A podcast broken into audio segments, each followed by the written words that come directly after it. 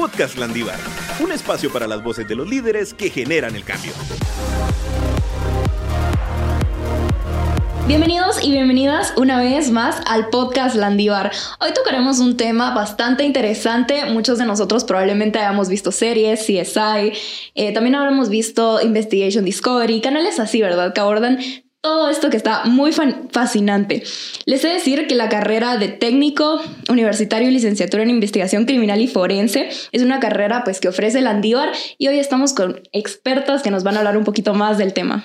Claro que sí, Dulce. Para ello tenemos el gusto de contar con la licenciada Tamia Yapán. Muchas gracias por estar aquí. Coordinadora de CRIMFOR, egresada de la carrera de licenciatura en investigación criminal y forense. Y tenemos la experiencia de una estudiante de cuarto año de la carrera, Carolina Vallencillo tutora de laboratorios también. Muchas gracias a las dos por estar aquí y acompañarnos hoy para descubrir la realidad del trabajo el día a día de un criminalista. Hola, ¿qué tal? Mucho gusto. Mi nombre es Carolina Vallecillos, como ya lo dijo aquí Lucía. Soy alumna tutora de los laboratorios de la carrera y estoy en cuarto año de la licenciatura. Gracias por la oportunidad. Yo soy Tamia Yapán, como bien dijeron, la coordinadora académica, pero principalmente egresada a la carrera. Ok, perfecto. Muchísimas gracias a las dos. Bueno, a ver, em, la primera pregunta que nosotros nos hacemos que realmente genera confusión y probablemente también los estudiantes se pueden confundir, ¿verdad? Los que no conocen mucho acerca del tema, es cuál es la diferencia entre un criminalista y un criminólogo. Bueno, la diferencia en sí es eh, directamente en las actividades que realiza. Eh, por ejemplo, un criminalista es una persona operativa eh, de campo o laboratorio que el fin de este es investigar y resolver un hecho, la reconstrucción de los hechos a través de la recolección de indicios de todo tipo, indicios en la escena del crimen, indicios en la investigación operativa documentales, testimoniales, a través de un método específico. Todos conocemos que es una hipótesis, ¿verdad? es el que formula las hipótesis, es el que eh, hace las inferencias del caso y que a través de todos los indicios eh, o evidencias se reconstruyen los hechos para presentar ante un juez o ante, ante un órgano competente para, para la resolución del caso como tal. Un criminólogo, a diferencia, es una persona que estudia el fenómeno del crimen. ¿Por qué razón? Eh, las personas delinquen, por qué factores sociales hacen que las, eh, las mm. personas delinquen, también estudia eh, los fenómenos criminales como tal, ¿verdad? Que, ¿Por qué es un delito? ¿Por qué estas penas corresponden para estos delitos y otras no, ¿verdad? Por ejemplo, el tema de em, los sistemas penitenciarios, el tema también de políticas criminológicas para la reducción, la prevención, entre otros aspectos. Sí, pues criminología es como un poquito más grande, ¿verdad? Que criminalística. Criminalística pues es como una parte, ¿verdad? De estudiar los hechos, estudiar las pruebas, todo lo, reconstruir la escena del crimen, ¿verdad? Eh, se complementan. En general, las profesiones se complementan porque, eh, por ejemplo, de una buena investigación se puede entender por qué una persona eh, actuó. Entonces ya el criminólogo entra y comprende el fenómeno, por qué suceden tantos hechos. El criminalista ayuda a mm aporta a generar también eh, parte del estudio, eh, factores de, interés para el criminólogo. Entonces, estos eh, se complementan. de igual manera, en, en, la criminalística se aplican técnicas como el análisis criminal, que es criminología como tal, para entender por qué, por ejemplo, el modus operandi, mm. el eh, móvil del delito, entre otros factores que también son indicios para poder reconstruir un hecho. Oh, muy interesante, muy interesante. Partiendo de esta diferencia, sabiendo lo que hace un criminólogo y un criminalista, eh, ¿qué es investigación forense? Y si el criminalista llega a aplicarla, ya sea en el campo o en el laboratorio. Ok, eh, criminalística es una ciencia de las ciencias forenses, pero es por así decirlo, la principal en la investigación criminal porque es la que utiliza un método científico para poder, em, ahí sí que eh, hacer el procedimiento para la reconstrucción del, exacto, para reconstruir eh, los hechos. Entonces, eh, pero en sí la investigación forense, ¿por qué le llamamos así? Porque forense viene del foro. En cualquier proceso legal va a haber un foro, eh, ya sea un proceso penal, que es el que usualmente conocemos cuando decimos investigación criminal, pero también está, por ejemplo, un proceso civil, donde también se deben de presentar pruebas, un proceso eh, de protección de niñez, un proceso laboral de todo tipo, ¿verdad? Entonces no solamente es un proceso penal.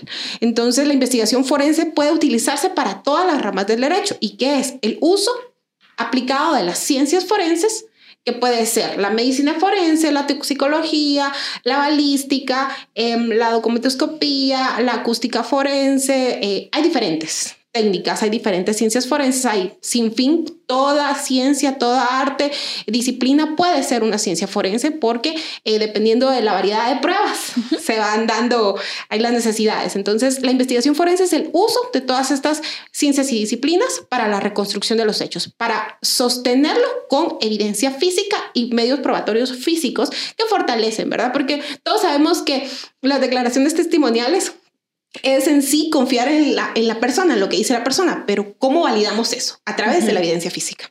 Muy bien, muy bien. Y adentrándonos un poquito más, ¿verdad? En el campo de trabajo de un criminalista en la escena del crimen. ¿Qué es lo que hace un criminalista cuando se topa con una escena del crimen, ¿verdad? En su trabajo. Pues para empezar, como que la escena del crimen es como que lo primero que se nos viene a la mente, ¿verdad? No es como lo único que puede haber, pero pues para esta pregunta, en todo caso el criminalista es como el encargado de ver como el manejo de, las, de los indicios, que es distinto a indicio que prueba, pero esos son como más tecnicismos, ¿verdad?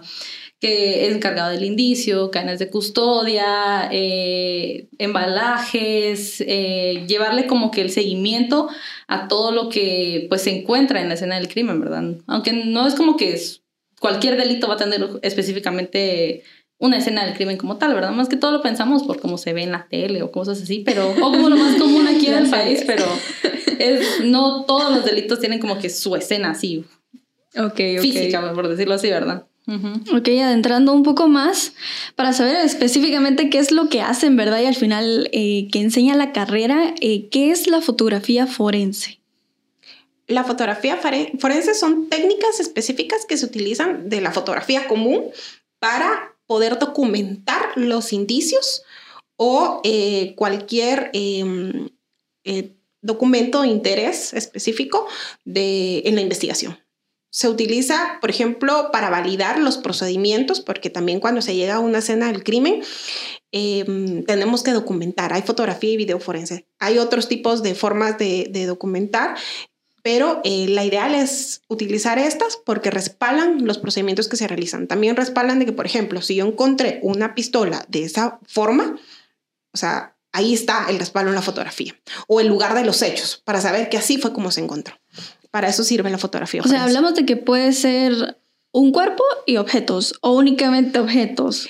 Em, está bien la pregunta. Usualmente cuando pensamos en un crimen pensamos en un homicidio, un asesinato, pero no, o sea, hay veces que podemos ir a una escena de un hecho de una violación, un robo, y que no vamos a encontrar un cuerpo. Pero sí, la fotografía aplica también para todos los procedimientos que se hagan en la recolección de evidencias, tanto de personas vivas en, en, sus cuerpos, ¿verdad? Y tanto también para eh, eh, manejo de cadáveres. Ok, muy interesante, la verdad. Ahora bien, em, a mí me surge esta duda, ¿verdad? Por ejemplo, ¿cuál es el trabajo de un criminalista en la escena del crimen? Eh, en el caso de estar en, en un laboratorio o, hacer trabajo de campo, porque tengo entendido, ¿verdad? Que están estas como dos áreas, ¿verdad? Puede ser un criminalista en el campo o en un laboratorio. Y si esto pues se parece un poco a lo que nosotros miramos en las series, ¿verdad? O sea, me voy a sentir si yo estudio esta carrera como pues lo veo en la serie en CSI, en Investigation Discovery o no. Pues eh, sí, estás en lo correcto. Hay dos ramas, ¿verdad? Que es la de campo y la de pues, laboratorio, como le decimos. Pues campo es como lo podemos, así como ya lo mencionamos, ¿verdad? Que se aplican distintas técnicas de fotografía, embalaje, procesamiento de escena o pues del lugar de los hechos, ¿verdad? Ya la criminalística de laboratorio es más, eh, pues el análisis, ¿verdad? Si el nombre lo dice todo, es el análisis de los, eh, dentro de los distintos laboratorios que hay. Por ejemplo, aquí en el INASIF que se tiene em, documentos, balística, hechos de tránsito, acústica, ya es más todo el manejo del equipo adentro, ¿verdad? Ya es el seguimiento de, mm. de realizar los análisis. Y pues con, la pregunta de si es como se ve en la televisión, la verdad es que no, no es como se ve en la televisión. Es, no solo no se resuelve un caso en 45 minutos, sino que tampoco, pues, eh, no, no los criminalistas no son como que el que ocupa hace todos los análisis, mm. porque hay expertos para cada área, ¿verdad? Sí, No se puede ser un todólogos, como decirlo así, experto en tic- Entonces es mejor como que eh, enfocarse en una sola. Pero esa es como que la principal. Pensar que es como se ve en CSI o como se ve en Criminal Minds es como lo más común. Ajá. Y, pero también se presta como a que la gente tenga como que ya ciertos eh, pensamientos sobre la carrera que, así por ejemplo, que nos dicen, ay, son los levantamuertos. Ajá, es como, es muy común y me Es lo han dicho común. mucho, pero no somos solo levantamuertos, entonces no es como se ve en la tele, ¿verdad? Ok. Sí, o sea, para aclarar que, que, que es la carrera en sí, ¿verdad? No solo levantar muertos, como dicen. En la U, pues hay estos laboratorios, ¿verdad? Y pues dan ahí las prácticas y todo, pero digamos, vamos a un proceso. Decimos escena del crimen porque creo que es lo que tenemos en la mente, ¿verdad? Pero digamos, hay un caso. ¿Qué es lo primero que hace el criminalista? O sea, vamos como que a ese proceso de detalles. ¿Cómo se lleva? Eh, está aquí la escena y, ¿qué hago? ¿Qué es lo primero que hace? ¿Qué es lo segundo que hace? ¿Qué es como para completar el caso, ¿verdad? Y llevar el proceso. ¿Qué, qué se hace en ese proceso? Digamos, en el, en el ejemplo de una escena, ¿verdad? Pues, por ejemplo, en una escena, lo primero que se hace es, pues, llega, por ejemplo, aquí que se maneja con el MP, ¿verdad? Entonces, Ujú. llega un equipo de procesamiento de escenas. Lo primero, lo primero, lo primero es acordonar el lugar, es asegurar el lugar, se evita que la gente entre eh, y salga. Entonces, Sí, para que porque otras variables puedan cambiar como... Sí, exacto. Lo primero es proteger la escena, es proteger el lugar de que entre gente que no es, de que entren periodistas, de que entren las, incluso los familiares de, pues, supongamos que es de la víctima, ¿verdad? Que supongamos que hay un cadáver en la escena, es evitar esa contaminación, como nosotros le decimos, ¿verdad? Porque al final ese intercambio de, de a donde sea que yo voy, dejo algo mío, no importa, puede ser un hilo de una ropa, una, Un una- cabello. un cabello, eh, una huella de zapato, entonces eso es lo primero. Por lo menos en una escena, eso es lo primero. Es lo que hace el criminalista. Sí, pero eh, seguido de eso, el- lo primero que hacemos usualmente, como bien lo dijo Carolina, es la recolección de indicios. De seguido se hace eh, la comparación con la información que tenemos de las declaraciones testimoniales, porque siempre para conocer un delito está la noticia criminal, es conocida a través de una denuncia o tra- a, a- a través de un monitoreo de un hecho que sucedió y eh, derivado de eso se empieza a hacer un análisis del caso. Se hacen hipótesis criminales preliminares con la información que tenemos de manera inicial. Se eh, solicitan los análisis respectivos de los indicios que se recolectaron. También se hace recolección de información documental. Por ejemplo, a veces pensamos que es información documental. eh, grabaciones de cámaras de videos, eh, por ejemplo, eh, registros que indiquen, ¿verdad? De que, por ejemplo, la persona sí es, eh, es propiedad de esa persona o por qué razón la persona estaba ahí, por qué razón hubo relación, por ejemplo, de un, en el hecho con una persona de alguna X forma, ¿verdad? O alguna forma, pero en sí lo que se quiere como un criminalista es ir a través de ciertos procedimientos específicos, porque la criminalística sí es metódica, obtener toda esa información para la reconstrucción de los hechos. Hay principios que nos rigen y hay Ujú. eh, pasos y hay técnicas específicas, porque eh, en nuestra hipótesis nosotros tenemos que ir descartando o validándola. Y, eh, por ejemplo, con los resultados del laboratorio ya podemos decir, sí, esta persona estuvo ahí y esta persona, eh, o por ejemplo, este objeto fue utilizado para herir a esta persona o este objeto fue utilizado para hackear esta computadora. Entonces, todo eh, tiene que tener una relación. Ese es el papel del criminalista, apoyar a, al, también como investigadores a los fiscales, que son los que realizan en Guatemala las eh, imputaciones y las teorías del caso, que es cuando ya lo llevan a un juez y lo presentan, ¿verdad? Pero en sí es prácticamente hacer el rompecabezas. Esa es toda la Claro. historia, porque también hacemos entrevistas forenses, pero las entrevistas usualmente son solo referencial. Obtenemos la información de que nos dicen, mira, es que yo lo vi y tenía tal ropa y tenía tal cosa. Entonces nosotros ya sabemos, por ejemplo, que buscamos a una persona con esas características, por ejemplo. Oh, muy interesante. Y a ver, hablando acerca de los puestos, ¿verdad? Del trabajo, si yo decido ser criminalista, pues, ¿qué puestos podría yo obtener? Pues lo primero es como pensar, la gente usualmente piensa que se puede trabajar solo para el Estado, ¿verdad? En el INASIF o en el MP o en la policía, que es como lo primero, ¿verdad? Que no es mentira, sí se puede, porque al final son Es como parte. los lugares que son los destinados para realizar investigaciones, ¿verdad? Así poder llevarlas ante las autoridades.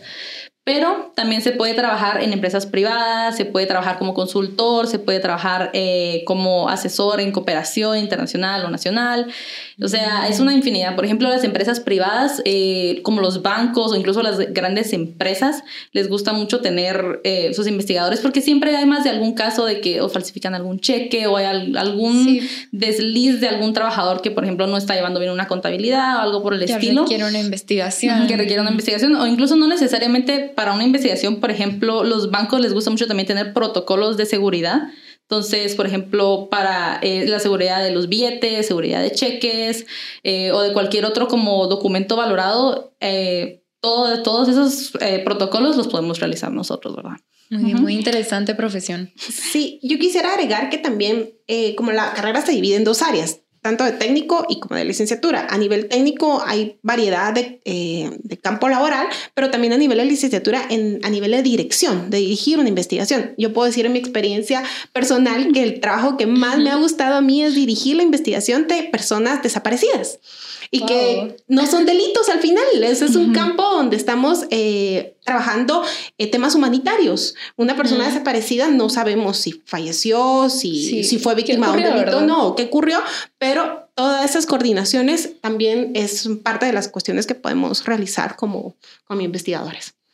Y recolectando esta información, eh, ¿qué hay? ¿Qué equipo hay en los laboratorios de Landívar para que el criminalista lleve esto a la práctica y pues ya tenga esta experiencia para hacerlo en el campo laboral? Pues la verdad es que la Landívar tiene equipo bastante avanzado, solo para mencionar como el equipo como más llamativo, por decirlo así, o más interesante es que eh, aquí en Guatemala solo tenemos dos microscopios de comparación balística y uno está en el INACIF y, el otro lo tenemos nosotros. Lo tiene Landívar, es único. Entonces, como al final la universidad, bueno, la carrera fue financiada por los Países Bajos, fue un proyecto bastante, de bastante inversión, ¿verdad? Los equipos son pues los más avanzados que se tienen en cuanto a las cámaras de, para eh, gas de, por ejemplo, de identificación de huellas, en los microscopios, elaborar en sí, o sea, para que la universidad tenga su propio como modelo de apartamento en las instalaciones de la U es una cosa única, ¿verdad? No, se, no es algo que se puede obtener en cualquier lugar. Imagínense que yo tuviera que hacer mis prácticas en el cuarto de mi casa, ¿verdad? porque no tengo un lugar en la universidad. Solo con decir eso ya es bastante lo que la universidad tiene para, para, los estudiantes. Ajá. Me parece excelente, la verdad. Ahora, bien, em, a ver, la, esta carrera se encuentra dentro de la Facultad de Ciencias Jurídicas y Sociales. Ustedes ya mencionaban, ¿verdad?, de que pues de alguna forma se busca llevar esto ante un juzgado, ante las autoridades, ¿verdad? Pero esta es la relación, o sea, por eso esta carrera pues se encuentra dentro de esta facultad. Sí, Sí, es por eso, porque al final eh, la criminalística es una, es una ciencia complementaria del derecho. Entonces, se trabajan de mano a mano. Una vez, bueno, nosotros lo, que yo le digo mucho a los estudiantes que están en, años más eh, abajo míos, es que les digo que siempre tienen que pensar que un abogado siempre va a necesitar de un criminalista y un criminalista siempre va a necesitar de un abogado. Entonces no hay como por qué pensar que son separados, porque muchas veces pasa que los abogados piensan que pueden investigar, pero a veces uno no sabe dónde empezar o cómo se hace, cuál es el procedimiento, porque al final no es una materia que ellos manejen. Y nosotros, no, obviamente, no podemos ejercer el derecho, ¿verdad? No estamos estudiados en eso, no estamos titulados para ejercer. Entonces, es una profesión en conjunto. es en conjunto, se tiene que trabajar mano a mano. Sí, se complementan con otra profesión, eso está muy bien. Para saber también, nosotros habíamos puesto crímenes, ¿verdad? Pero ahora que sabemos que también son casos, no solo es una escena del crimen, ¿en qué ocasiones se necesita llevar a un criminalista? Porque puede ser que no todas, o tal vez sí, ¿verdad? Eso es lo que no, no sabemos. En sí, para todo delito, porque em, a veces pensamos de que un delito no nos puede necesitar, pero sí, para toda investigación de cualquier delito es necesario un criminalista porque es el que utiliza una metodología para la reconstrucción de los hechos. Podríamos hablar, por ejemplo, de un delito financiero, eh, de un delito de alguna estafa, algún delito de mm, índole ambiental. En todos necesitamos eh, realizar una hipótesis, eh, recolectar evidencias, recolectar indicios, recolectar información documental y testimonial para la reconstrucción de los hechos y como les mencionaba, ¿verdad? Para que ya el fiscal eh, utilice toda esa información para presentar el caso ante las autoridades. Entonces, lo ideal siempre es contar con criminalistas, investigadores especializados que les asistan a generar esa reconstrucción de los hechos. Ok, bueno, ya casi para finalizar, a nosotros pues nos surge esta duda, ¿verdad? ¿Cómo saber si yo tengo el perfil para estudiar esta carrera? Es decir, que pues qué habilidades debe poseer un criminalista. Bueno, si a uno le gusta resolver misterios. novelas de terror. sí, si nos gustan las novelas negras, eh, nos gustan las películas, literal como lo mencionaron, ¿verdad? Las series y películas eh, de, de crímenes, ¿verdad? Y de resolución de casos. Si te gusta estar del lado del investigador, del detective, pero em, primero también hay cuestiones de que uno trae de, de, sí, de nacimiento, por ejemplo, si uno es suspicaz, si uno eh, realmente le gusta hacer inferencias, le gusta eh, conectar información, uno puede tener esas virtudes, pero la ventaja en Landívar es que nosotros eh, trabajamos a través de un modelo de competencias y que vamos generando esas competencias. Siempre hay análisis de casos, estudios, hay prácticas de laboratorio, entre otras actividades que se van fortaleciendo. Entonces, si tienen la duda, pues pueden abocarse con nosotros, preguntar, nosotros les enseñamos los laboratorios, les mostramos quién tiene la carrera, qué oportunidades hay. Como mencionó Carolina, hay bastante campo laboral. Y el tema aquí es que si a uno le gusta, hacer lo que a uno le inspira, a lo, lo que a uno le da satisfacción. Muy bien, buenísimo pues para hacer la última pregunta, no me quiero ir sin saber esto. ¿Cuál creen que es el mayor reto de un criminalista? Pues yo no sé si podemos como que dar la respuesta a las dos, porque puede que... Sí, pueden compartir su respuesta. Perfecto. Pues en mi opinión, el mayor reto de un criminalista, por lo menos aquí en Guate, es que todavía no se tiene ese como aprecio en mi punto de vista, en mi punto de vista, no se tiene como que todavía ese aprecio del trabajo que uno hace. A lo valioso que, se, que es, ¿verdad? Ajá, porque al final es, la carrera es relativamente nueva, es un campo que está como que surgiendo, entonces va abriendo brecha, ¿verdad? Va abriendo camino. Entonces yo pienso que ese es el mayor reto, enfrentarse a todos esos como que ideas preestablecidas o como que estereotipos que se tienen, o incluso a la gente que no, pues, que quiere por su, por su lado hacer sus investigaciones haciéndolas mal y luego dejándonos en mal a nosotros como pues criminalistas, ¿verdad? Esa es mi opinión. Complementó con lo que dice Carolina que el mayor reto puede ser emprender emprender y el actualizarse constantemente porque las ciencias forenses van evolucionando, las nuevas técnicas en los laboratorios también, uno tiene que estar actualizado. Eh, realmente, como bien dijo, no podemos ser todólogos, pero tenemos que conocer de las eh, nuevas eh, tecnologías que puedan asistir, por ejemplo, ahora que todo es informático, ¿verdad? Hacer todo a través de manera digital. Hay cuestiones que se pueden hacer, hay cuestiones que no, pero sí, sería más que todo emprender en la materia.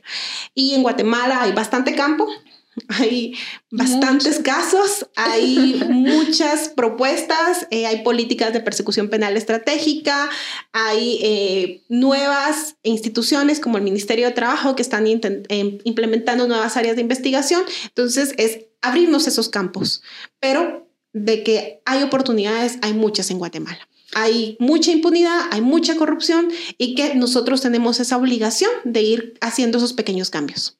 Sí, eso está buenísimo. Creo que este episodio sirve precisamente para quitar esa desinformación, ese estereotipo que tenemos de la serie, de que todo uno hace lo mismo y en 45 minutos ya lo resolví y pues hasta yo quiero volverme criminalista.